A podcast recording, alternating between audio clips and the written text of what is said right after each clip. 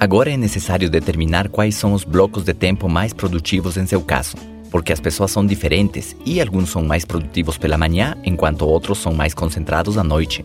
Dependendo disso, você ajusta o seu dia aos seus próprios blocos de duas horas para poder iniciar seu trabalho ou a sua aprendizagem. Se você percebe que o seu corpo acorda às 8, mas o seu cérebro começa a lembrar do seu nome às 11, esse não seria o seu tempo mais produtivo.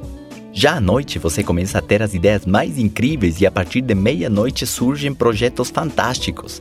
Poderia ser esse seu horário mais produtivo. Tudo depende do tipo de atividade que você desenvolve também. E no meu caso, eu criei uma estratégia que me permitia ter o máximo de tempo livre para poder pensar. Eu sempre acreditei que era melhor trabalhar com a cabeça do que com os braços. E como eu mencionei antes, o segredo do sucesso está em servir o máximo de consumidores e clientes.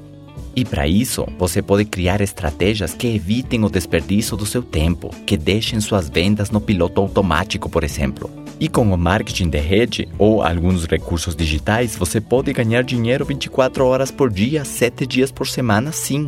Mas tudo inicia com a sua engenharia reversa.